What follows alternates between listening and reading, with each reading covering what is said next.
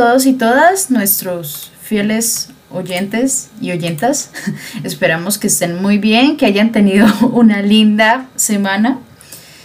Y pues nada, nosotros estamos aquí como muy emocionados para hablar respecto al gran final de Falcon y el cuñado del invierno, no mentiras, Falcon y el Winter Soldier, que ahora no es Falcon, sino nuestro nuevo Capitán América. Así que pues, ah, pues antes de, entrar en materia, como diría un dermatólogo, hablaremos un poquito pues de las noticias de esta semana y diría pues muy relacionado con nuestro tema. Chris nos tiene como la, la que ha sido como la más grande por ahora. Yo creo que varios estamos muy emocionados y sobre todo que nos tomó por sorpresa. Personalmente pues yo no, no me lo esperaba. Entonces pues bueno, estamos con, con Chris y estamos con Jason pues aquí. Entonces, chicos, ¿cómo están? ¿Qué tal su semana? Bien, bien, Javi, muy, muy productiva. Eh, y nada, pendientes de también una super noticia ahora de que el paro, entonces estamos como pendientes de toda esa vuelta por ahora y pues nada, súper bien todo. Dale, Cris, ¿Cómo, ¿cómo estuviste? ¿Qué tal todo? Ah, ok, esto, perdón. en lo personal, bien. Eh, nada, puta, hace mucho calor en Bucaramanga. Qué, infierno. Confirmo, nos estamos asando. salgo, salgo al centro y sale Mephisto, porque esto es el infierno de, Marvel. Mephisto está en Bucaramanga. Ojito a la noticia, a la primicia. Eh, nada, el resto muy bien. Eh, un poco también con las expectativas que dice Jason. Eh, día de paro, entonces que se viene. A ver qué pasa. ¿Qué pasa en este. A parar para avanzar. Viva el paro nacional. Eso, a ver qué pasa en este país hecho a las patadas. Por eso, por cosas como estas que nos refugiamos tanto en los cómics. Después nos dicen geeks, nos dicen nerdos, pero no importa, al menos hay un mundo donde aparentemente las cosas son más bonitas y no necesariamente también nos hacen sufrir, pero bueno, algo es algo. Entonces, pues bueno, vendremos con las noticias de esta semana. Eh, chicos, Cris, si quieres, inicia tú. Listo. Eh, bueno, vamos a arrancar.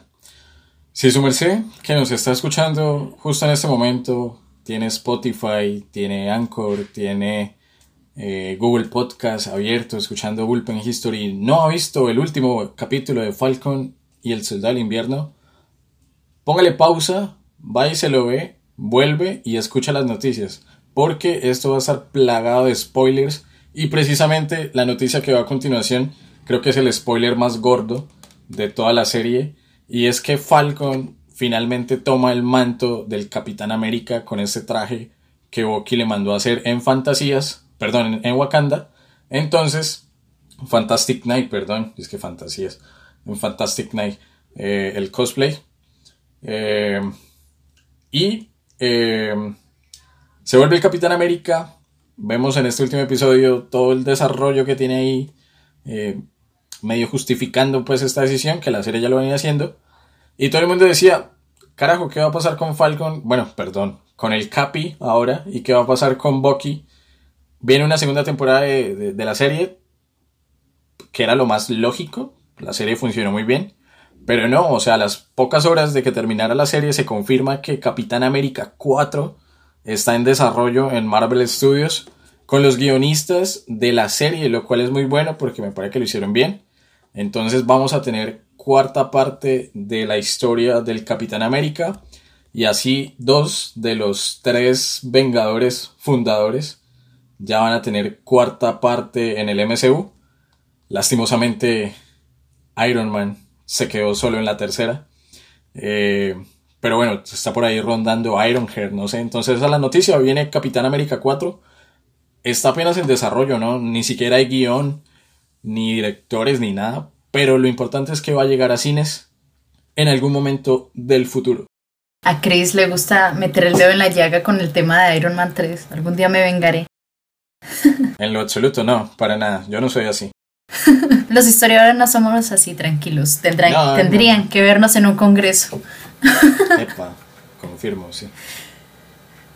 Bueno, por mi lado, pues bueno, yo tengo una noticia pues también bastante bonita. Esto anoche precisamente eh, si ustedes estamos grabando hoy 26, lunes 26 de abril, entonces pues anoche fueron los Oscars y pues no sabemos que una de las películas que estamos esperando es la película de los Eternos, debido a que es como una nueva línea eh, que ya hemos hablado anteriormente, de, pues no son los típicos superhéroes, tampoco eh, son los guardianes de la galaxia, sino que pues es otro, como otra línea de, de personajes totalmente diferentes que vienen como de otra ficción distinta, un, un concepto diferente. Y pues la directora es Chloe Shao, eh, perdón por quienes saben algo de lenguajes asiáticos y mi pronunciación fue pésima. Pero pues anoche ganó el premio a Mejor Directora con Nomland. Y pues claro, obviamente eso nos levanta un montón las expectativas debido a que pues bueno, afortunadamente no son muchos, pero nunca faltaba el comentario que porque ella como va a saber si nunca ha dirigido como películas de superhéroes, bueno, en fin, los típicos comentarios que usualmente escuchamos, entonces pues no es que necesitara el Oscar para ratificar que fuera una buena directora, pero eh, sí nos levanta bastante las expectativas al respecto, así que si ya teníamos hype con el tema de los Eternals, pues esto nos lo levanta un poquito más. Pues nada, esa, esa es como mi noticia, esperar el estreno de, de los Eternos, a ver qué, qué, nos espera con esto. Y Jason, tu noticia. Eh, bueno, antes de decir mi noticia, estaba acordándome lo que dijo Cristian y es el tema del, del de Capitán América 4, como que también es interesante ver ese cambio de directores en esa generación y es que digamos, pues que antes las de Capitán América los hacían los hermanos Russo y pues ahora van a ser nuevos, entonces como que también se ve, se ve esa transición, está muy bacano y el nuevo Capitán América ahora se encargarán ellos. Em, eso era todo y, pues nada, el, tema de, de, la noticia es el acuerdo entre Em, Marvel y, y, Netflix. Entonces, eh, pues que es el tema con Marvel, perdón, el tema de Sony con Netflix y es ese acuerdo para las películas de Spider-Man, porque no sé si les pasó, me pasó recién, tuve, tuve Disney Plus y es que no salía las películas de Spider-Man y lo bueno es que se llegó al acuerdo para que eh, se lanzaran las películas de de Spider-Man después del, primer mes más o menos, entonces de ahí tienen un lapso para sacar las películas en, la plataforma de Netflix. Y después pasan a, hacer las transmisiones por Disney Plus, es decir que por allá ahorita vamos a tener Spider-Man por Netflix y o bueno las películas de Sony. Y después pasan a hacer pasan a proyectarse en Disney Plus el otro año, es decir, en el 2022 aproximadamente las películas de Spider-Man. Es eso. Listo, aquí con nuestro noticiero Bullpen History confiable de la semana. Y pues bueno, ahora sí entramos al, al tema que nos atañe el día de hoy y fue el episodio final de Falcon y El Soldado de Invierno, donde diría que se resolvió la mayoría, es decir, no, no había como tantos cables atados, como, eh, de, y sin resolver, como ya habíamos visto de pronto en, en ocasiones anteriores, en, otras series. Bueno, guiño, guiño, eh, WandaVision fue, digamos, un poquito más claro, pero bueno, aquí entonces vamos a iniciar, como tradicionalmente lo hemos hecho, analizando este episodio que se tituló Un mundo, un pueblo, duró 51, 52 minutos, no fue el más largo de la temporada, pero pues sí fue bastante interesante, de pronto un poco rápido para mi gusto, pero pues más adelante profundizaremos en eso. Superheroes cannot be allowed to exist. I have no intention to leave my work unfinished.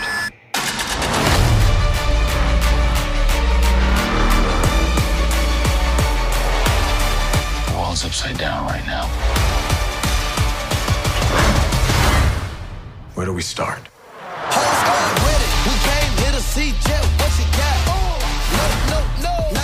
Buck, I have a plan. Oh yeah? What is it? Is you ready? Here we go again, huh? We've been grinding hard on the job. Can't take that from us. Vamos a comenzar hablando con las perspectivas que teníamos antes y qué tanto se contrastaron con la realidad.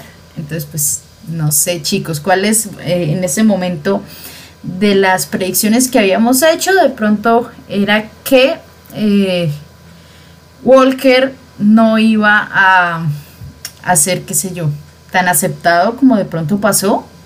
No sé, Chris, tampoco murió Bucky, lo siento. fallé, fallé rotundamente en esa predicción. Entonces, pues sí, no. Bueno, entonces comencemos, yo diría, comencemos hablando de Walker y lo que pensábamos en que, se iba a convertir y lo que realmente se convirtió. Entonces, pues claro, tenemos un Walker que ya estaba ahí como en, en números rojos por lo que hizo, por lo que sucedió y que al final de una manera u otra se continúa reivindicando, pero bueno, más adelante voy a dar de pronto mis opiniones, no sé si de pronto vayamos a chocar en esta ocasión. Entonces, pues Cris, a ver, ¿qué, ¿cómo viste tú ese desarrollo de Walker y en general las perspectivas que tú tenías con el capítulo, con lo que fue al final? Ok. Eh, episodio 6, la season finale de Falcon lo dije ahorita, yo toda la serie estoy matando a Bucky y no. Bucky terminó en Luisiana eh, con la familia del nuevo Capitán América. Me alegra, en parte, sí. Aunque no sé qué van a hacer con Bucky, pero pues por ahí está Bucky. Eh, el tema de Walker, a mí me parece que Walker es el, el segundo mejor personaje de la serie. El primero para mí, eh, me adelanto, es Isaías. Eh, sobre todo por el... sí, siento que tiene el mejor... o sea, no tiene nada de acción, pero sus, intervenciones, sus diálogos son muy, muy buenos. Se cumplieron muchas cosas de pronto de las que dije. Eh, dos de las tres escenas finales que les había comentado. Lo único que me hizo falta fue ver a Barón Simo en la balsa con con el general Rose. Eh, todo el mundo estaba especulando con Rose, así como con Mephisto. Pero se cumplió lo de Nakajima y, y se cumplió lo de, la familia de, de, Sam. Entonces, de pronto sí le pegué. Me queda sonando el tema de, de Sharon. No sé, ustedes, sobre todo Jason, que tanta tan duro le dio que hayan vuelto una comillas, pero unas comillas super gigantes, villana, a Sharon Carter, que nos damos cuenta que, oh sorpresa, spoiler, es la Power Broker, para sorpresa de nadie. Eh, yo, no sé, si es una Skrull, no es una Skrull, tal vez sí, tal vez no. Yo siento que sí es una Skrull, pero me parecería, y de pronto nos lo mostraron por eso un poco harto, que las semillas que van plantando para Secret Invasion sea que uno tenga que esperar sí o sí un Skrull eh, en las series, en los finales de las series. No me termina de convencer como Power Broker. Carly la mataron. Yo creo que Javier etiquetó por ahí en un tweet que decía, o, decía Strip Marvel o, la mata Walker o la mato yo. Eh, al final la mató Sharon. Oh my god. Eh, pues nada, menos mal, porque qué personaje tan insufrible. Y hubo cosas interesantes, interesantes. Me gustó el traje del Capitán América, es muy comiquero. Ese traje es muy, muy, muy comiquero. No se le ve el vibranium por ningún lado, de pronto solo en las alas, pero, pero está bien. En general me gustó el episodio. A comparación del último episodio de WandaVision, sé que no se debería hacer, porque son dos series totalmente diferentes, con un enfoque y temáticas obviamente muy diferentes. Pero sí se nota que el final de WandaVision se hizo en pandemia y a las patadas. Entonces, me gustó. Me gustó, pero no, no me estalló el hype el final. No sé ustedes. ¿Y tú, Jason, cómo llevas la tusa de enterarte que Sharon traicionó su apellido?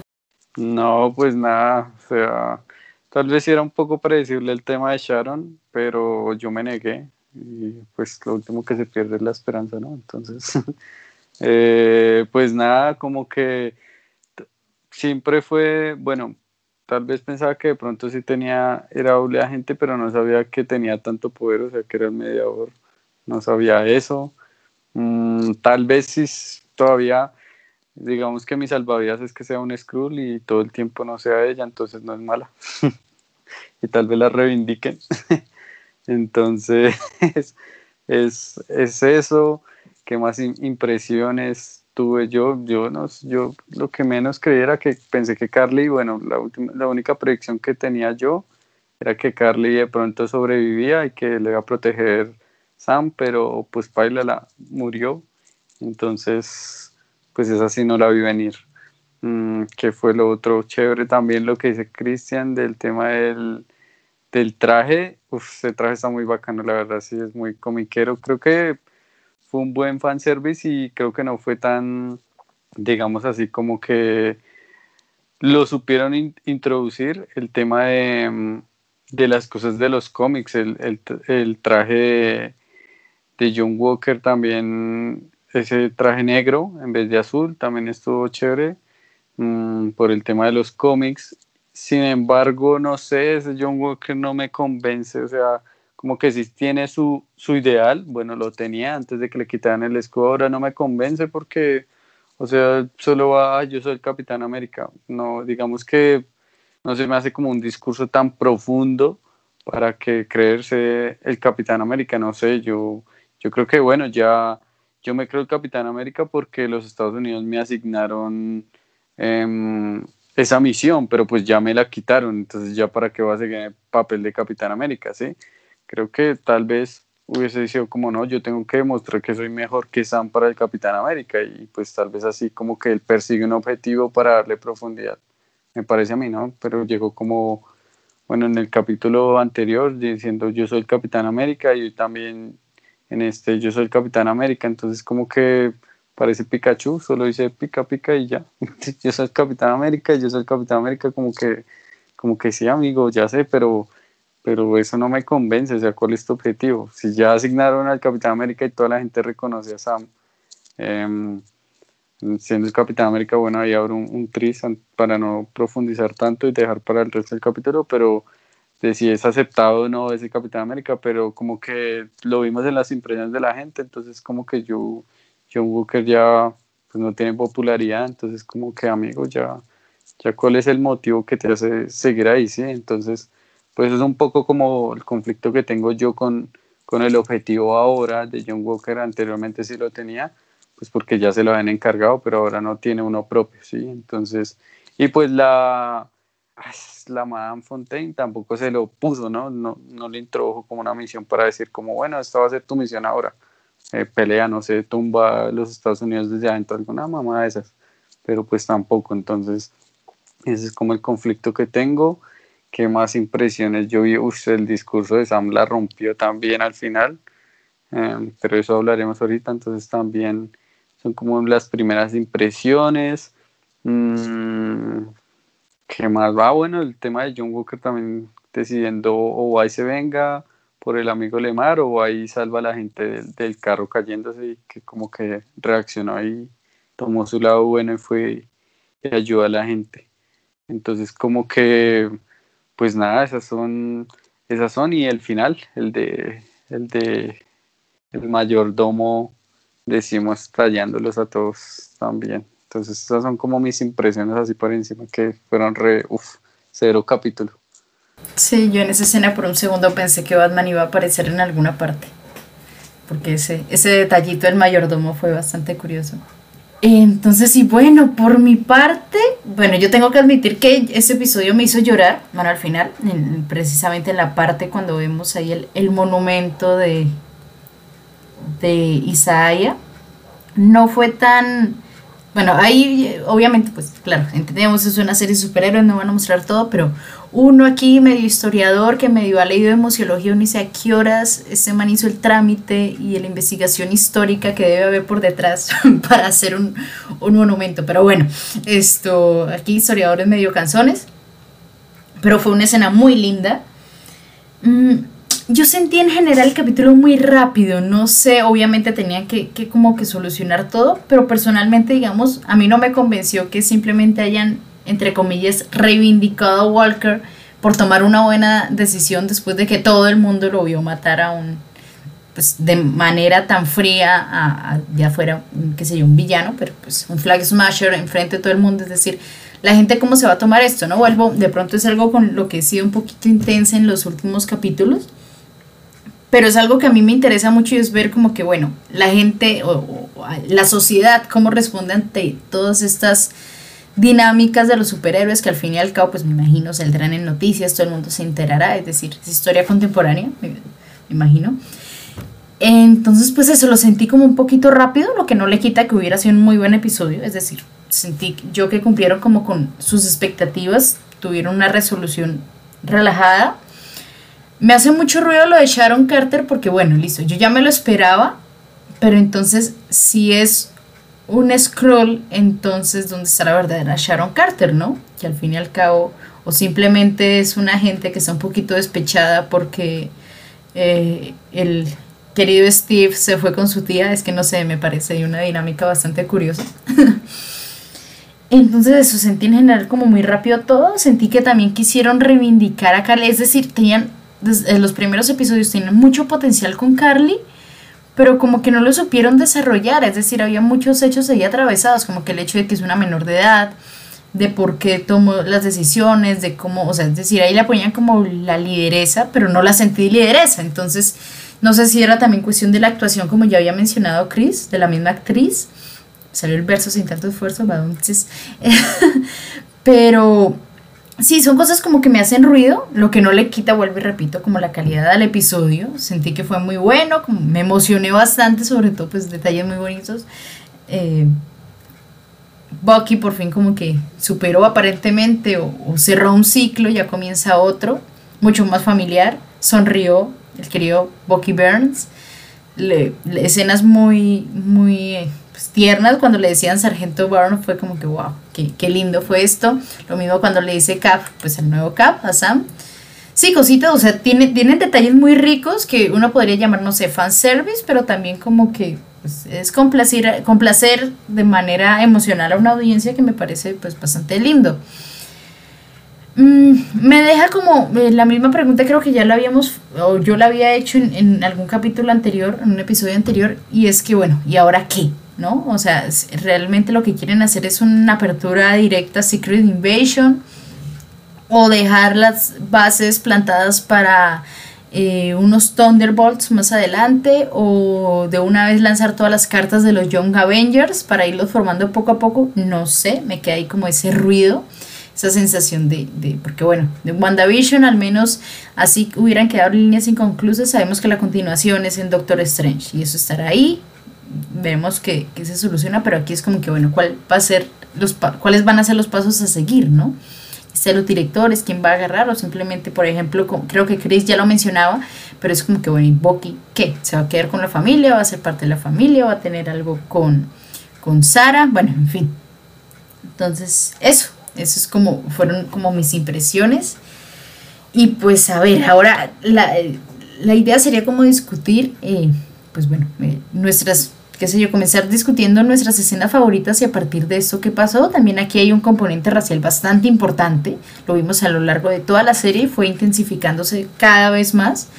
Va a ser chévere discutir alrededor de eso, entonces pues nada, eh, hablemos como de nuestras escenas favoritas y, y qué, qué impresión nos, nos dio, qué, ¿qué, ¿cuál sería como la base o, a partir de esto a dónde, a dónde iríamos? Entonces, no sé, Jason, ¿qué, ¿qué, fue lo que más te gustó, lo que más impresionó del capítulo? Entonces, pues Jason, a ver, háblanos de nuestras escenas, de tus escenas favoritas. ¿Qué te pareció? Pues yo como súper admirador del Cap, porque me fascina lo que representa, bueno, lo, como los valores que tiene. Em, creo que la mejor escena que, em, que hubo fue mm, el discurso de Sam al final. Creo que es todo lo que representa el CAP, ¿no? Como dar un discurso de valores, como del lado correcto, y pues además tenía el traje y se veía chimba. Entonces como que, no sé, a mí me fascinó. Esa fue mi escena, mi escena favorita, ¿no? Porque enseñó, o sea, concluyó mucho, concluyó, concluyó todo el discurso de Isaías, concluyó el por qué él se volvió el Capitán América, mm, eh, solucionó el tema. Creo que si el man le hubieran dado la oportunidad de ese discurso al inicio, no se hubieran ahorrado seis capítulos y los Flag Smashers no hubieran continuado, pero bueno, todo tiene eso, ya es yo acá hablando miércoles, entonces, pero fue muy vasto ese discurso, como que obviamente pues todo el mundo lo escuchó, mm, y pues nada, como que demostrar por qué es el Capitán América y qué significa ser el Capitán América, entonces, pues nada, así sin, sin, sin suero ni nada, esa fue como la mejor escena, esa fue una de las mejores. Y pues nada, también creo que la mejor como por eh, preferencia, digamos debajo de esa, fue, fue también Sam al lado intentando salvar a los rehenes en el helicóptero. Entonces como que voló, desplegó todo el arsenal, lo que tenía, las alas, tirando el escudo, coordinando con la, con la, con la chica dentro del helicóptero. Mm, y ya, creo que esas fueron como mis dos super escenas que me, que me fascinaron. estuvieron muy bacanas, la verdad. Y, ah, bueno, y también la de, la de Isaiah en el museo, mostrándole que lo reconocieron em, y le sacaron su, su espacio en el, en el museo de lo que son los Capitanes de América. Y pues nada, esas fueron como mis super escenas favoritas. Estuvo bacana, ¿para qué? Eh, caramba, Jason, me la pone difícil porque dentro de lo mismo que dice Javi, eh, el episodio es rápido y no es que tenga muchas escenas diferentes, son más como secuencias largas, ¿no? Por ejemplo, todo el tema del rescate del helicóptero del capitán termina desembocando en el discurso, en el asesinato de Carly, no sé, él siempre creyó en Carly. Pero bueno, para para no repetir, yo diría que, o mejor dicho, le añado a eso eh, la escena, mejor dicho, la comparación, lo dubitativo que es ver a Walker tratando de salvar a la gente en este camión blindado y cómo, porque Walker tiene el pinche suero y no fue capaz. Y luego llega el Capi, el nuevo Capi, que no tiene absolutamente nada de poderes, solamente tiene un super traje hecho en Wakanda y con todo el arsenal, con todos los gadgets que tiene este nuevo traje, sí logra salvar este, este vehículo. La cara de orgullo que tiene Falcon cuando lo ve, eh, Falcon no, perdón, que tiene Bucky cuando lo ve, es de no cambiarse por nadie, porque es como, caramba, sí ve que sí podía, es como cuando uno de pequeño, no, me da miedo hacer tal cosa, me da miedo, no hay que, y al final, que lo haga, que lo haga y no hay que más. Y bueno, lo hizo. Si ve que no era tan difícil, weón. Algo así yo siento que es eh, como la relación de Bucky con, con el capitán. Eh, esa escena me gustó mucho cuando él, cuando él saca estos nuevos Red Wings pequeñitos, ahí un poco similar a, lo de Iron Man en, en, Homecoming, con el barco, con el ferry. Eh, me gustó el tema del museo siento que sí es muy potente porque estamos hablando de una problemática de hace 50 años, pero también de hace un año. Es algo que no, no se ha erradicado. El racismo no solo en Estados Unidos es fuerte, sino en general en el mundo. Cuando uno piensa en racismo, por lo general siento que se asocia directamente con la población afro, pero es que también hay racismo y creo que la serie lo mostró hacia los inmigrantes, hacia los refugiados, eh, clases sociales, distinciones, todo ese asunto, que siento que la serie jugó muy bien con eso. Eh, no sé, es que vuelvo y digo, de pronto todas las escenas de acción del capitán son buenas, porque nos están diciendo como, este es el nuevo traje, y esto es todo lo que puede hacer el super traje. Cuando las alas se vuelven más como que arropan y evitan los disparos, eso eh, me parece muy chévere. Mm, el discurso, quizá un poco largo. Siento que eh, yo no me recuerdo dónde leí eh, que este nuevo Capitán América viene siendo la versión de Naruto en el UCM. Su único superpoder son los discursos y el poder del amor y la amistad. entonces este super discurso ahí, la cara es de, de ¿cómo decirlo? satisfacción no, no es la palabra, de orgullo que tiene pronto Isaiah viéndolo en televisión como caramba, tuvo las agallas de hacerlo a pesar de todo lo que yo le dije. Eh, y aún así se está desafiando él mismo y está desafiando a una sociedad, en este caso la estadounidense, que listo, y él lo menciona, puede que no estuviera preparado para un Capitán América negro, eh, que de hecho me encanta también, que es muy comiquera esa corrección que le hacen al... corrección que le hacen en el puente cuando, cuando destruyen como, ay, ese es Black Falcon, y dicen, no, ese es el Capitán América. Entonces, eh, siento que, está muy bien en general. Es que no tiene muchas escenas para tocar. No me gustó lo de Nakajima. Siento que fue como, hola, sí. ¿Cómo fue que dijo? Ah, un meme que mandó Javibi. Decía, Nakajima diga vaso. Y vaso. A su hijo lo maté un balazo. Algo así. Entonces, es muy tonto. Pero, pero pues sí.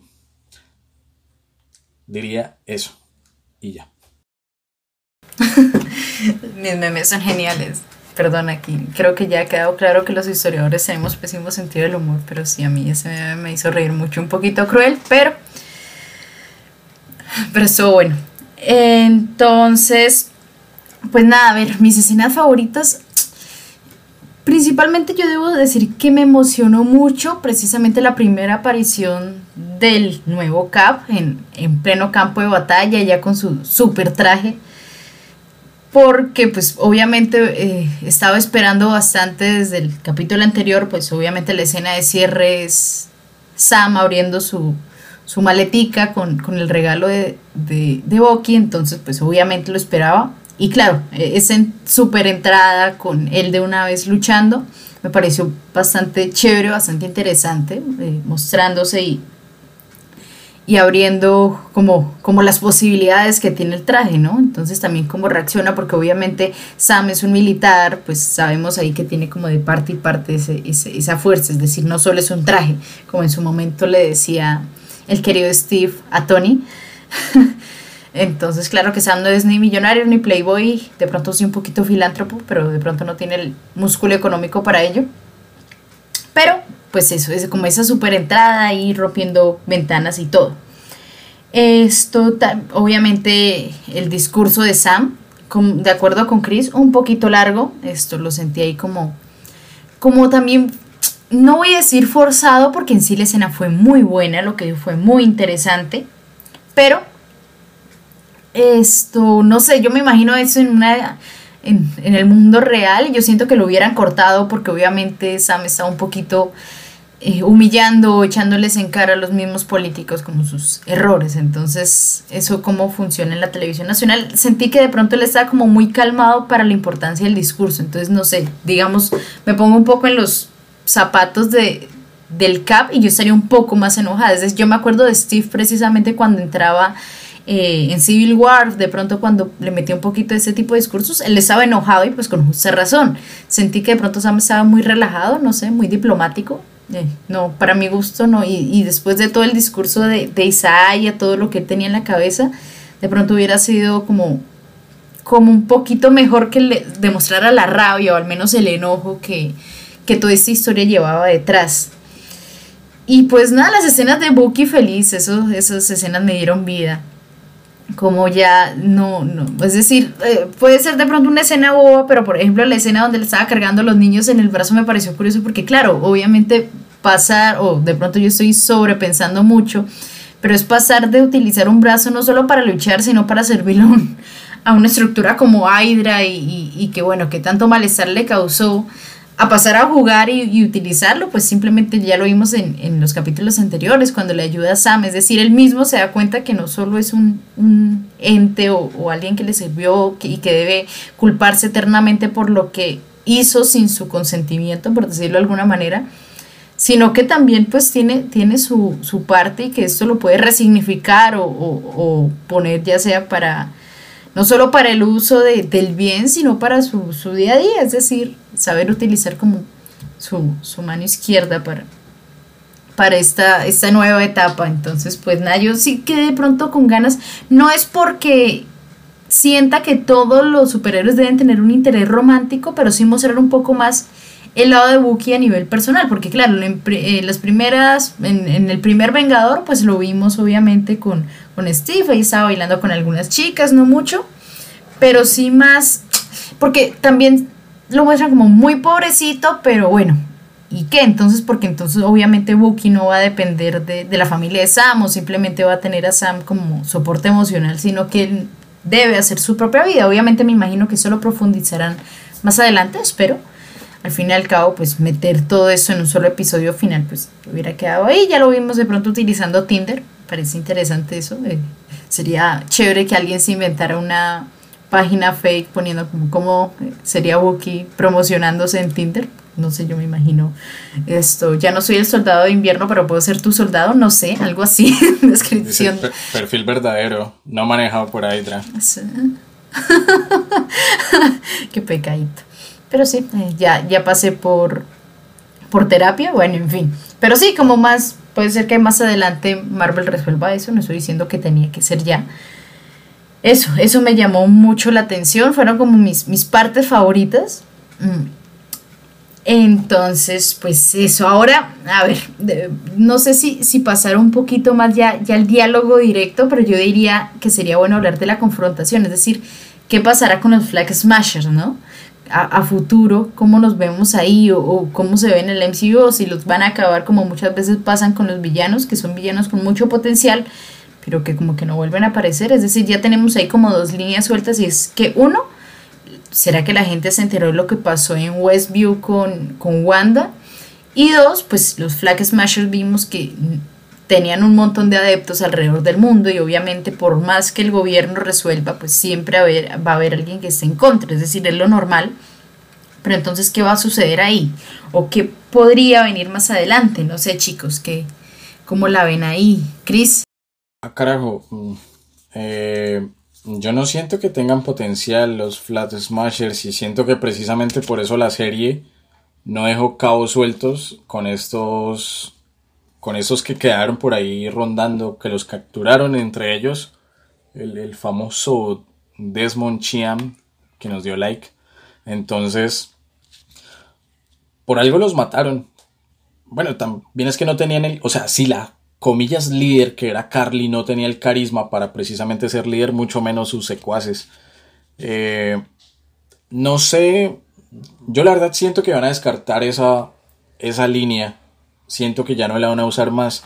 De hecho, en algún momento a mí me llegó a confundir, eh, no sé, Javi o, Jason, una de las temporadas, o bueno, no una de las temporadas, una de las tramas que son transversales en, en Daredevil de, de Charlie Cox, el de Netflix, y sobre todo en Defenders, es el tema de la mano, la organización está de la mano. No sé, uh, porque es muy similar hasta cierto punto, por más de que, bueno, la mano tiene cosas místicas y orientales de por medio. Pero no sé si, o sea, si en algún momento llegan a funcionar los Flat Smashers como punto de combustión para otros posibles grupos, sea de pronto eso, como, oigan, tenemos la capacidad de organizarnos, listo, este experimento ya falló, pero pueden empezar a reproducirse otros, tal vez sea por ese lado tal vez veamos, no sé, gente protestando o haciendo la revolución. Qué poético suena eso. En Latveria, tal vez. En la misma Sokovia. En. No sé. A mí es que durante toda la serie me pareció lo más flojo. Lo más flojo de. De Sí, de la serie, los, los Flat Smashes. Porque es que no, al final lo, lo único que. Yo pensé. Soy muy tartamudo, perdón. yo dije. Van a ser los Flat Smashers los que le den potencia a Walker. Pero al final terminó siendo los Flat Smashers dándole la razón de por qué Falcon se convierte en Capitán América. Porque vimos que al final Walker. Walker es muy gris. Era, antes era como más gris oscurito, ahora es como muy gris, gris, gris, eh, al punto de que está otra vez con el gobierno, no se sabe. Valentina, la condesa, es del gobierno, no se sabe.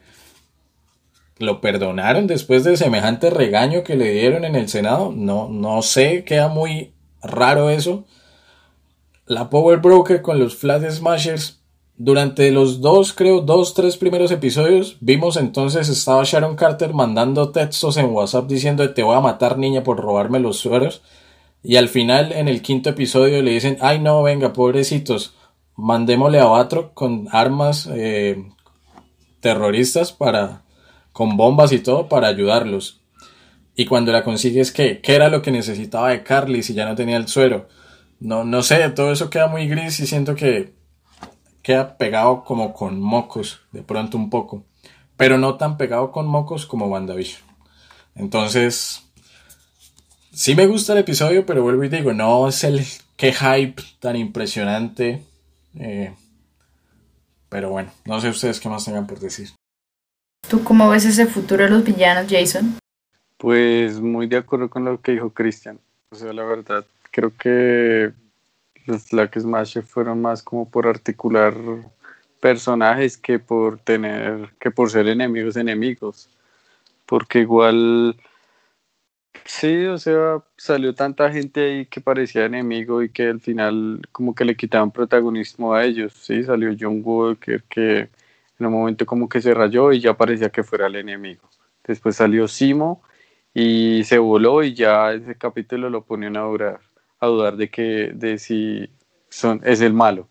Eh, después que sale, eh, no sé, Sharon al final, que sí era el malo. Y también, también lo que dijo Cristian, o sea, como que ya se encontró Carly con Sharon y, y ya, o sea, que era el fin, vuélvete a unir a nosotros, eh, le dice Sharon a Carly, o sea, ¿con qué fin, amiga? O sea, quieres tener una, una, un ejército de super soldados, pero al final como que no era tanto lo que le interesaba. Entonces, sí, como que, y si era por, por estar con ellos, tampoco los apoyó, sino que solo los persiguió, para después darle un discurso de únete otra vez a mí. O sea, eso sí estuvo reflojo, sí, eso sí es, sí es la, la verdad lo que dijo. Y yo también creo que no tienen potencial para que los vuelvan a secar, o sea, no, ya los, los ah, eh, quemaron ese cabo y ya listo, ya ellos ya quedaron en el olvido. Entonces, incluso también con el ejemplo que decía Cristian de la mano, incluso la mano estuvo en todas las series, o bueno, mentiras, en todas las series no estuvo, estuvo como en Iron Fist y en Daredevil, y estuvo en todas las temporadas la mano, y después pasó a ser el enemigo en, en Defenders. Entonces, como que eso sí le da un potencial para saber que el enemigo común es esa organización. En cambio, pues acá sí eso sí le faltó y Carly parecía más era un obstáculo para, para que todos se articularan. Entonces que John Walker entonces no pudo ser por los, por los Flag Smash. Sharon no pudo ser por los Flag Smash. Entonces eh, Sam no pudo ser el cap por los Flag Smash. Pero pues al final pues le dieron como la iniciativa, pero igual al final se muere y como que nadie nota que se murió Carly, así, o sea, así era tan indispensable que se murió y no pasó nada. Lo único que, que hizo fue hacer nada, porque el discurso de Sam ya venía desde hace rato, ¿sí? desde que habló con Carly. Pero Carly viva o muerta iba a echarse el mismo discurso, entonces como que sí, o sea, y al final ni siquiera hubo un velorio de Carly, la gente ni siquiera le hizo falta a Carly, o sea, entonces al final pues sí, movía mucha gente, pero, pero era gente como, no sé, zombies que no, no tenían su criterio propio. Se murió y ya se reactivaron y, y ya ni les vale pupo la organización. Entonces, como que sí, muy, eso es también opino lo mismo Cristian, ya los Flag Smasher mueren en este y ya sacarán otro enemigo en común, no sé, Loki, que tanto lo queman. A mí lo que me hace ruido es que precisamente muestran una organización con como con muchos tentáculos o mucho poder precisamente para que al final pase lo que ustedes dicen, ¿no? Como que, pero miren, se desintegró en menos de nada, entonces, pues, ¿qué tan poderosa era? ¿Y, y por qué entonces el gobierno no fue capaz de hacer esto? Obviamente, pues, estoy como exagerando ahí, pero sí, como que, no sé, eso le pasa a Marvel bastante seguido, pero bueno, esperemos que, porque más bien abren, lo que hicieron fue como abrir ahí el capítulo o, la perspectiva de entonces quiénes se van a organizar en torno, o Valentina Lecra, Fontaine y, y, no, ¿cómo era? la Contesa Valentina Alegra de la Fontaine, estoy leyendo en, en Wikipedia, no tengo tan buena memoria. Pero bueno, ¿cómo los va a organizar y con qué fin? Que creo que era lo que decía Chris anteriormente, ¿no? ¿Cuál es el propósito de, de ese grupo que al parecer, pues bueno, ya tiene por ahí a, a Simo en la, en la vista? Esto, obviamente, pues eh, su primer eh, pupilo, entre comillas, pues fue Walker. Lo vimos muy contento con su nuevo traje. Entonces, pues no sé, a mí me causa como mucha incertidumbre. Tiene los eh, aires de los Thunderbolts, pienso yo. Creo que Chris en el capítulo anterior nos había mencionado, creo que fue a los Dark Avengers. Pero entonces no, no sé, a mí, a mí se me hacen mal los Thunderbolts, sobre todo porque, bueno, vimos que, que ya a Simo no lo presentaron tan villano y vimos que Walker intentaron ahí como resarcir su error me causa ruido también lo que decían ahorita los chicos y es como que bueno, el Estado lo perdonó, ¿qué onda? Porque puede legalmente ya, a pesar de todo el ruido que hizo antes, bueno, no sé, no sé qué pasará ahí. Pero sí, es como, como eso que obviamente no, pues no tenían que resolverlo aquí.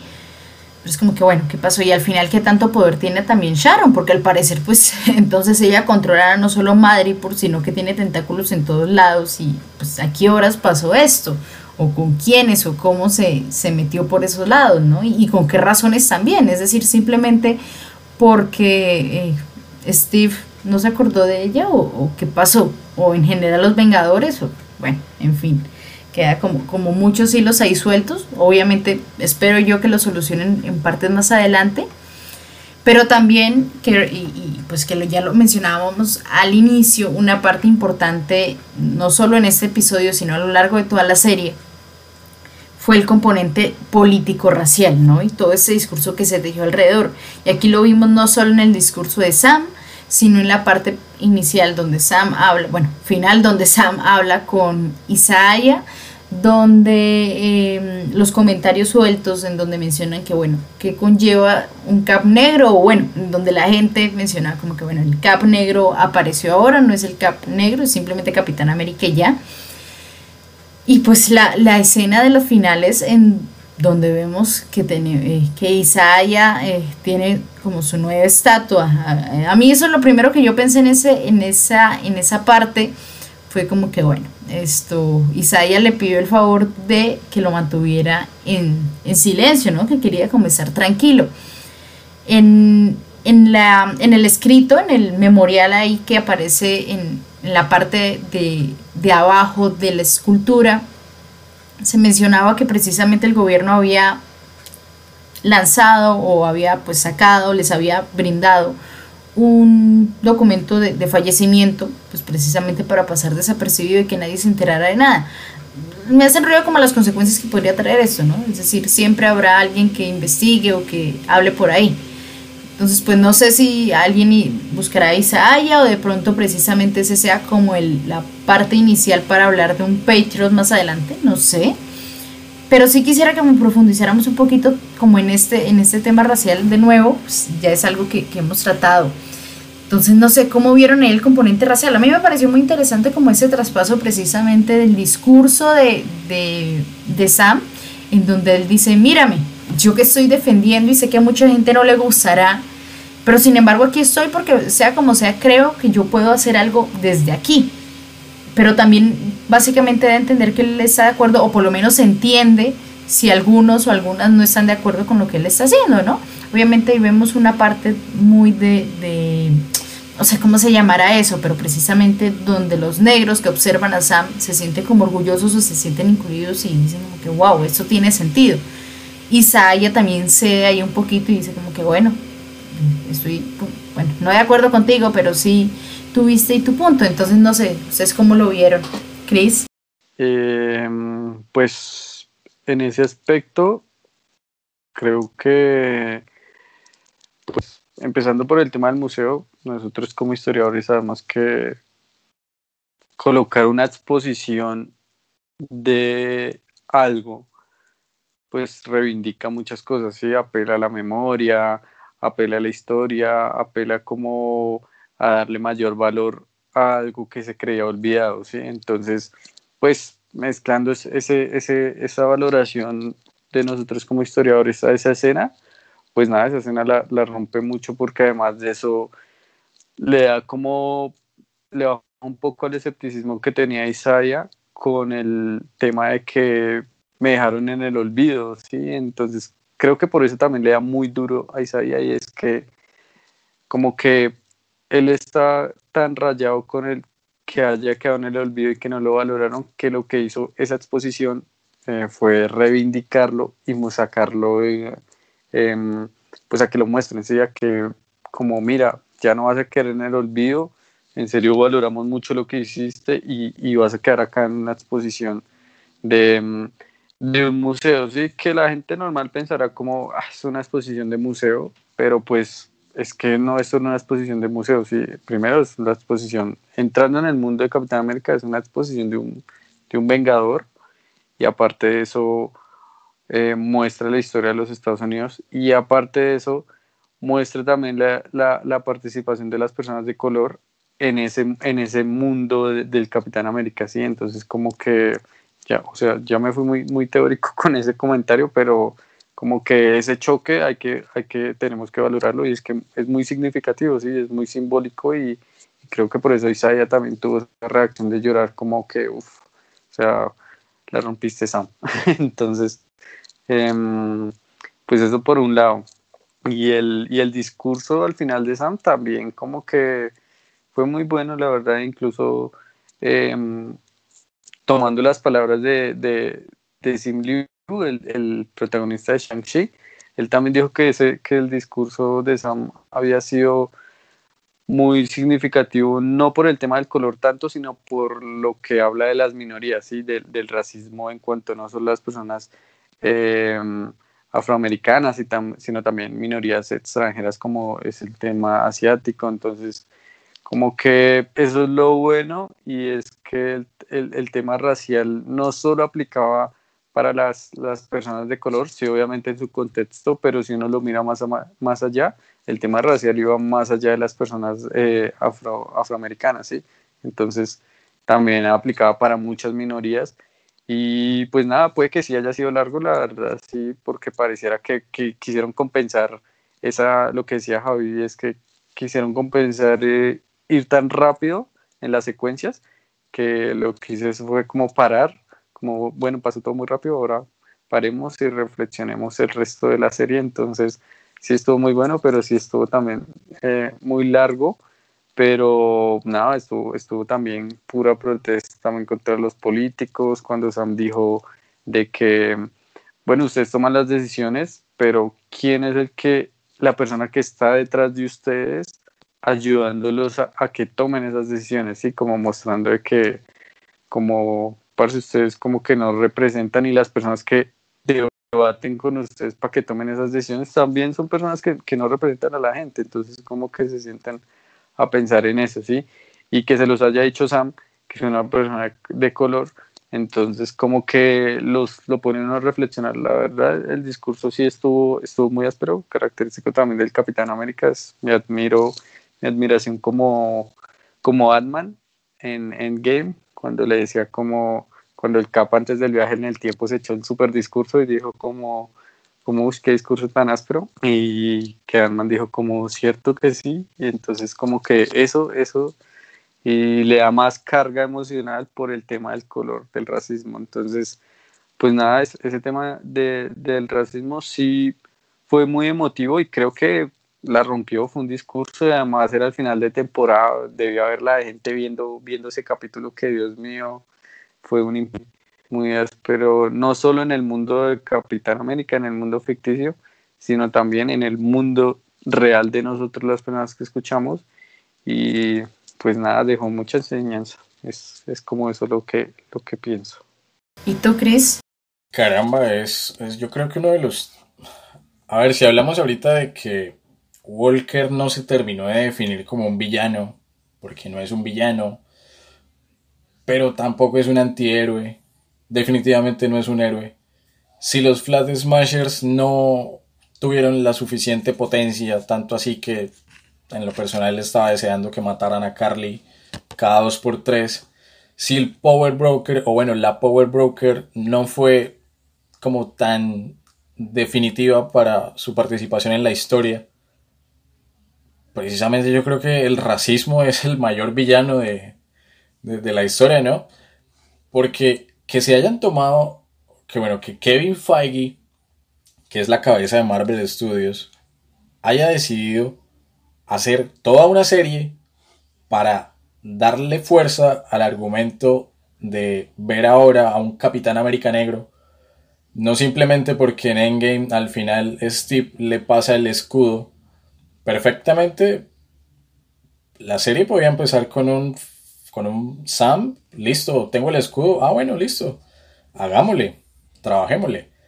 Pero todo lo que hay detrás, y yo siento que la reacción de Bucky, si no sé mal, fue en el quinto episodio cuando estaba en el entrenamiento de los, de los árboles del desafío, es precisamente eso. Perdóneme porque yo no sabía qué, cuál era la carga con la que usted, que usted estaba asumiendo al recibir el escudo. Listo, sí, nosotros planeamos eso con Steve y creemos que usted es el mejor para seguir con el manto del Capitán América. Pero no sabíamos lo difícil que iba a ser que una persona negra asumiera eso. A eso sumarle, yo rescato, por eso digo que uno de mis personajes favoritos es Isaías, que le haya dicho en el episodio anterior como, eh, es que la sociedad nunca va a dejar que un negro sea el Capitán América, y aun si lo dejaran, no habría un negro que se respete que quisiera aceptar eso. Yo valoro muchísimo eso. Eh, la discusión está, creo que más contemporánea que nunca. Por más de que, no sé, ya se va creo que a cumplir un año, si no estoy mal, me falla un poco la memoria, del asesinato de, George Floyd. Hace nada, hace un par de días menos, condenaron al policía que lo asesinó. Entonces, la discusión siempre va a estar en, boga, siempre va a estar vigente.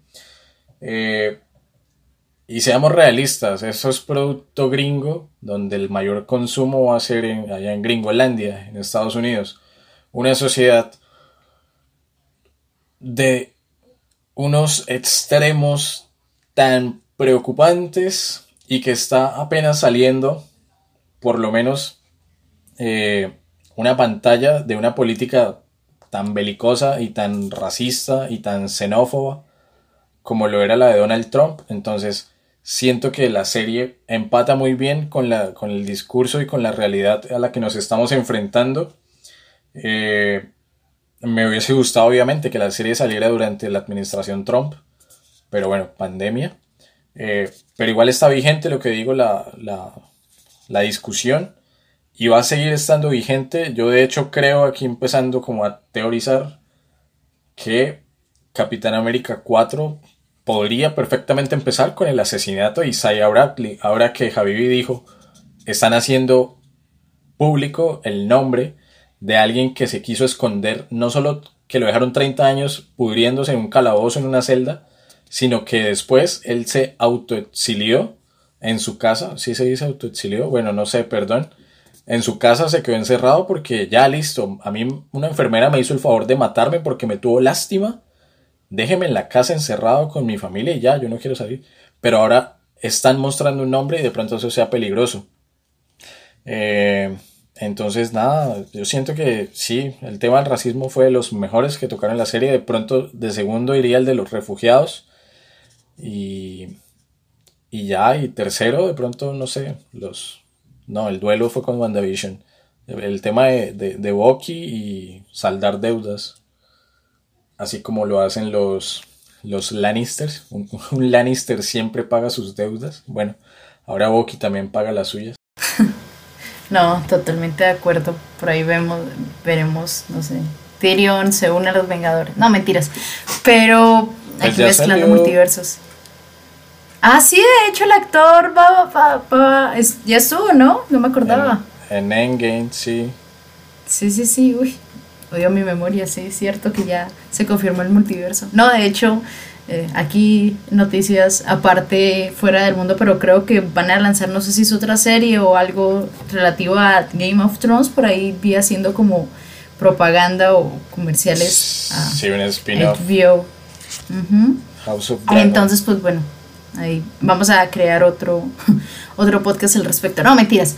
Estoy un poco totalmente de acuerdo con Jason y con Chris. O sea, me parece imprescindible y por no repetir esto, pues lo que ya dijeron, me sigue sorprendiendo a mí, no sé por qué, pero es precisamente el tema de que una empresa multinacional como Marvel que bien podría pasar simplemente desapercibido por, o tocarlo simplemente por encimita se haya lanzado como tan de cabeza con este tema. Es decir, es algo que no sé, obviamente por el contexto y todo, no se trató tan a profundidad, qué sé yo, como en Black Panther.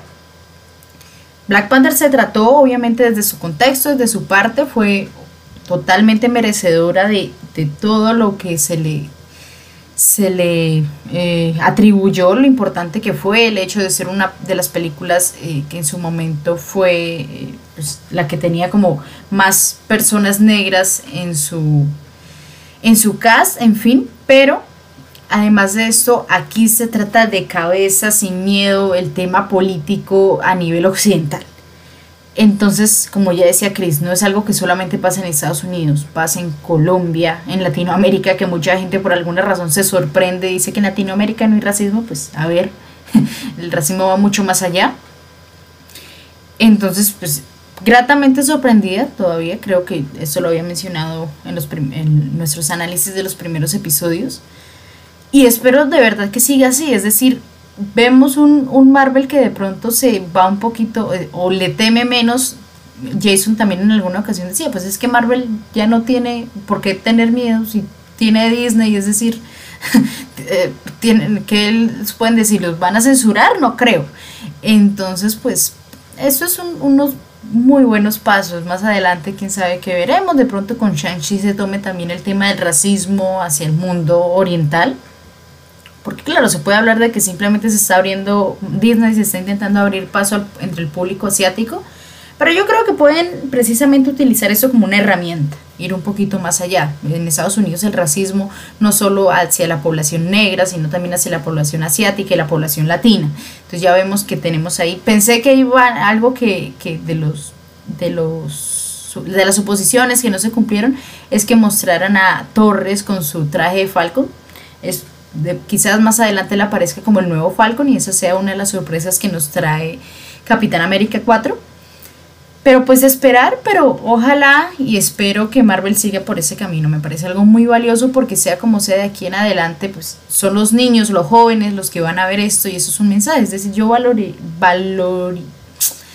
valorizaría mucho más, creo que hoy todos estamos gagos, pero yo no sé, yo me imagino que si a los 11, 12 años hubiera visto escenas como esta, me hubiera impactado un poquito más y, no tanto como tal en la universidad, ya leer, qué sé yo, historia de colonial, historia racial, sino, y me parece importante, pues que eso se ha difundido a nivel masivo y no solo se quede dentro de las academias o en las redes sociales o en Twitter, ese tipo de discusiones.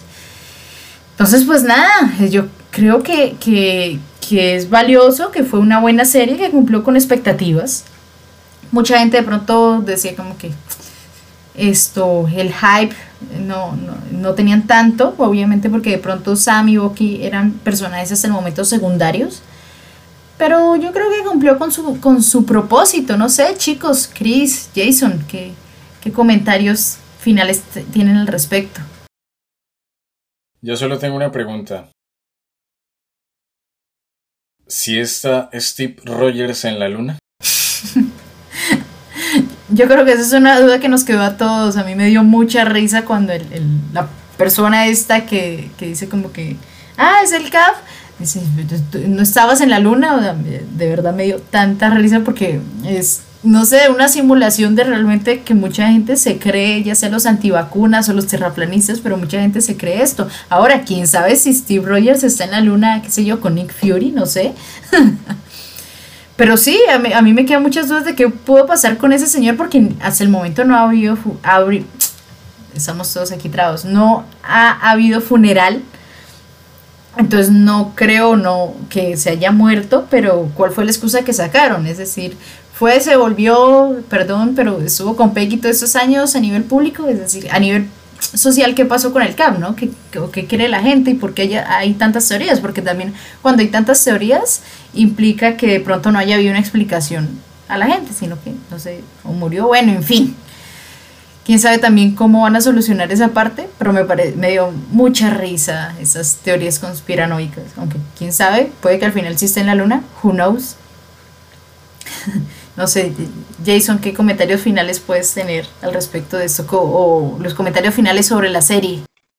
Pues la verdad, no sé, creo que ese tema del Capitán América en la luna sí, no sé, como que pienso yo, ¿no? Que no era bueno sacar ese comentario, creo que pone a divagar a la gente como, como estuvo fuera de lugar, me parece a mí.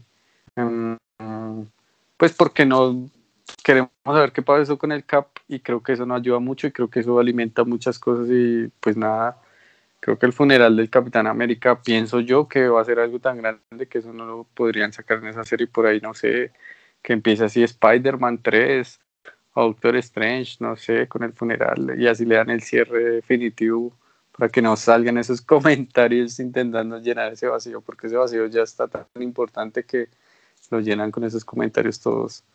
No sé, muy, muy random. Pues a, a mí no, ni siquiera me hizo gracia, o sea, sí fue como, what? Eh, y pues como así que en la luna, no sé qué, y la gente se vuelve loca ya intentando especular y, creo que ya muchas teorías, lo que tú decías, no, pues ya alimenta muchas teorías. Mm, y los comentarios finales, em, pues nada, a mí me gustó mucho. Creo que es que el mundo del Capitán América es, es muy bacano por lo mismo, tiene como mucho humanismo. Em, y no se va así como un mundo místico como Thor o Doctor Strange, sino es muy común y, es muy bacano porque parece como una serie de, de, acción y de espionaje y de soldados y espías, como parece básico, pero pues es, es bacano también verlo.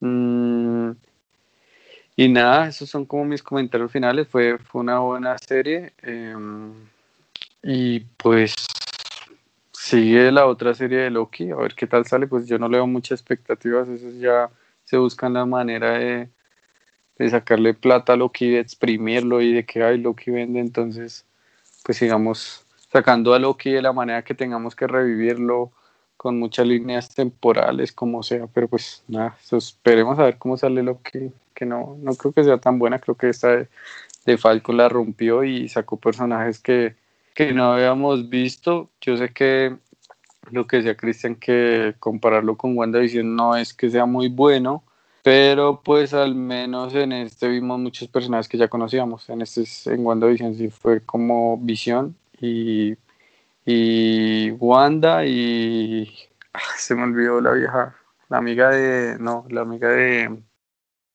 Visión Blanco. Y Visión Blanco, bueno, entonces eh, no, Agatha no, la, la que es amiga de Jane Foster, la que era científica también en Thor, la de Thor, que se me olvidó el nombre también. Eh, bueno, como que esos personajes así súper conocidos y ya, en cambio, pues lo chimba también fue de Falcon y el Soldado en Invierno, fue que viéramos personajes que ya habíamos visto, ya conocíamos y los enlazaron. o sea, fue mucha gente la que apareció ahí. Faltó Nick Fury, ahí como para darle el toque detectivesco pero pues, pero pues nada, estuvo acá, ¿no? A mí me fascinó el resto de la serie. Yo estoy viendo aquí que de pronto en Loki nos vamos a agarrar de las mechas, porque personalmente yo sí tengo mucho hype con Loki, sobre todo por más o menos la temática que han mostrado hasta ahora, entonces yo sí tengo como, porque siento o espero al menos que se solucionen muchas líneas temporales. Yo pienso igual que Jason, es decir, yo soy del team dejen descansar a Loki, pero siento que esta serie no está de más, al menos si soluciona algo o, une muchas de las dudas que tenemos. Mm, ahora el, problema es que me da miedo que tengamos tanto hype, o al menos a nivel masivo, que pase lo mismo que WandaVision. Pero bueno, esperar. Por ahora no sé, Chris, ¿qué comentarios finales tienes? Pues a mí la serie me gustó bastante. Eh, siento que la acción estuvo muy buena así recordando cosas. La primera escena ahí en el Líbano, creo que era, en el desierto, el helicóptero. No se vieron los efectos cutres, hay buenos efectos y son efectos más difíciles que los de WandaVision. Eh, creo yo, ¿no? Digo, con todo el respeto a la gente que le gustó WandaVision. Esto, entonces, me gustó, tocó temas interesantes, lo que dice Jason es cierto, de pronto está más conectada con, con el mundo post-endgame. Eh, nos muestra un poco, nos ubica como a ciertos personajes. Caramba, ¿qué, qué está pasando con esta gente? Mm, siento que fue una buena transición para estos dos personajes principales, para Bucky, para, para Sam Wilson. Mm, y nada, me alegra muchísimo en serio que, haya película, que esté esa cuarta película. De hecho, por ahí había como, ya empezaron comentarios y teorías, ¿no? Porque, no sé, Javi, Jason, recuerdan una San Diego Comic Con, un panel de Marvel, creo que fue en el que anunciaron la fase 3, si no estoy mal. Y ellos sacan el calendario y decía Capitán América Serpent Society. Y luego lo cambiaron y era Capitán América Civil, Civil War. O sea, primero la presentaron como Serpent Society. De pronto por ahí podrían ir los tiros, aunque a mí me gustaría en lo personal que adaptaran Secret Empire, el evento que, sucedió hace poco, que se sabe, bueno, que el Capi, el Capi Steve Rogers es, es un agente de... Fue un agente de Hydra todo el tiempo, ya que, que hablamos por ahí de organizaciones con muchos tentáculos Em, pues nada, un mes, un mes sin, bueno, más de un mes, más de un mes sin contenido de, Marvel. Eh, igual vienen episodios interesantes en este entretiempo de sin descanso casi de series que nos tiene lanzando ahí Disney, Disney Plus. Y ya, estuvo chévere hablar así, semanal. Me gustó, me gustó bastante. Sí, la dinámica ha sido, ha sido chévere, como ya decía Chris. Bueno, vamos a descansar como una semanita, dejar, dejar reposar lo que ya hemos hecho. Nos verán por ahí por redes sociales.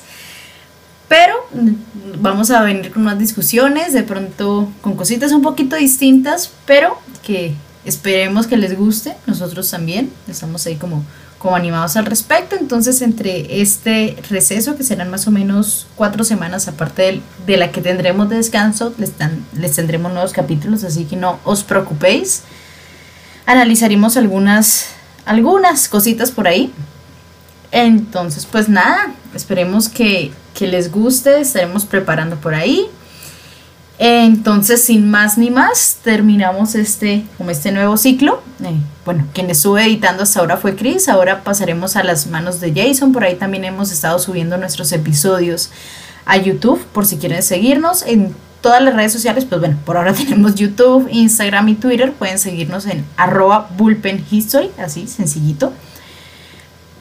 Esto, mi red, estuvo aquí con ustedes, Javi Ruiz. En mis redes sociales aparezco como arroba Javi Ruiz J. Chris y Jason. Y a mí me consiguen, como es costumbre, arroba Chris Instagram, Twitter. Y mil gracias por escucharnos. Y pues a mí me pueden encontrar en Twitter como arroba elite4 y en Instagram y Facebook como Jason Archila. Pues nada, pues gracias por escuchar este capítulo de esta semana.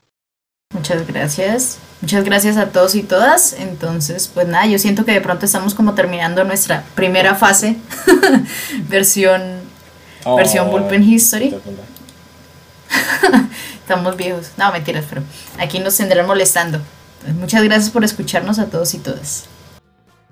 Y Sharon Carter es una Skrull. Bye.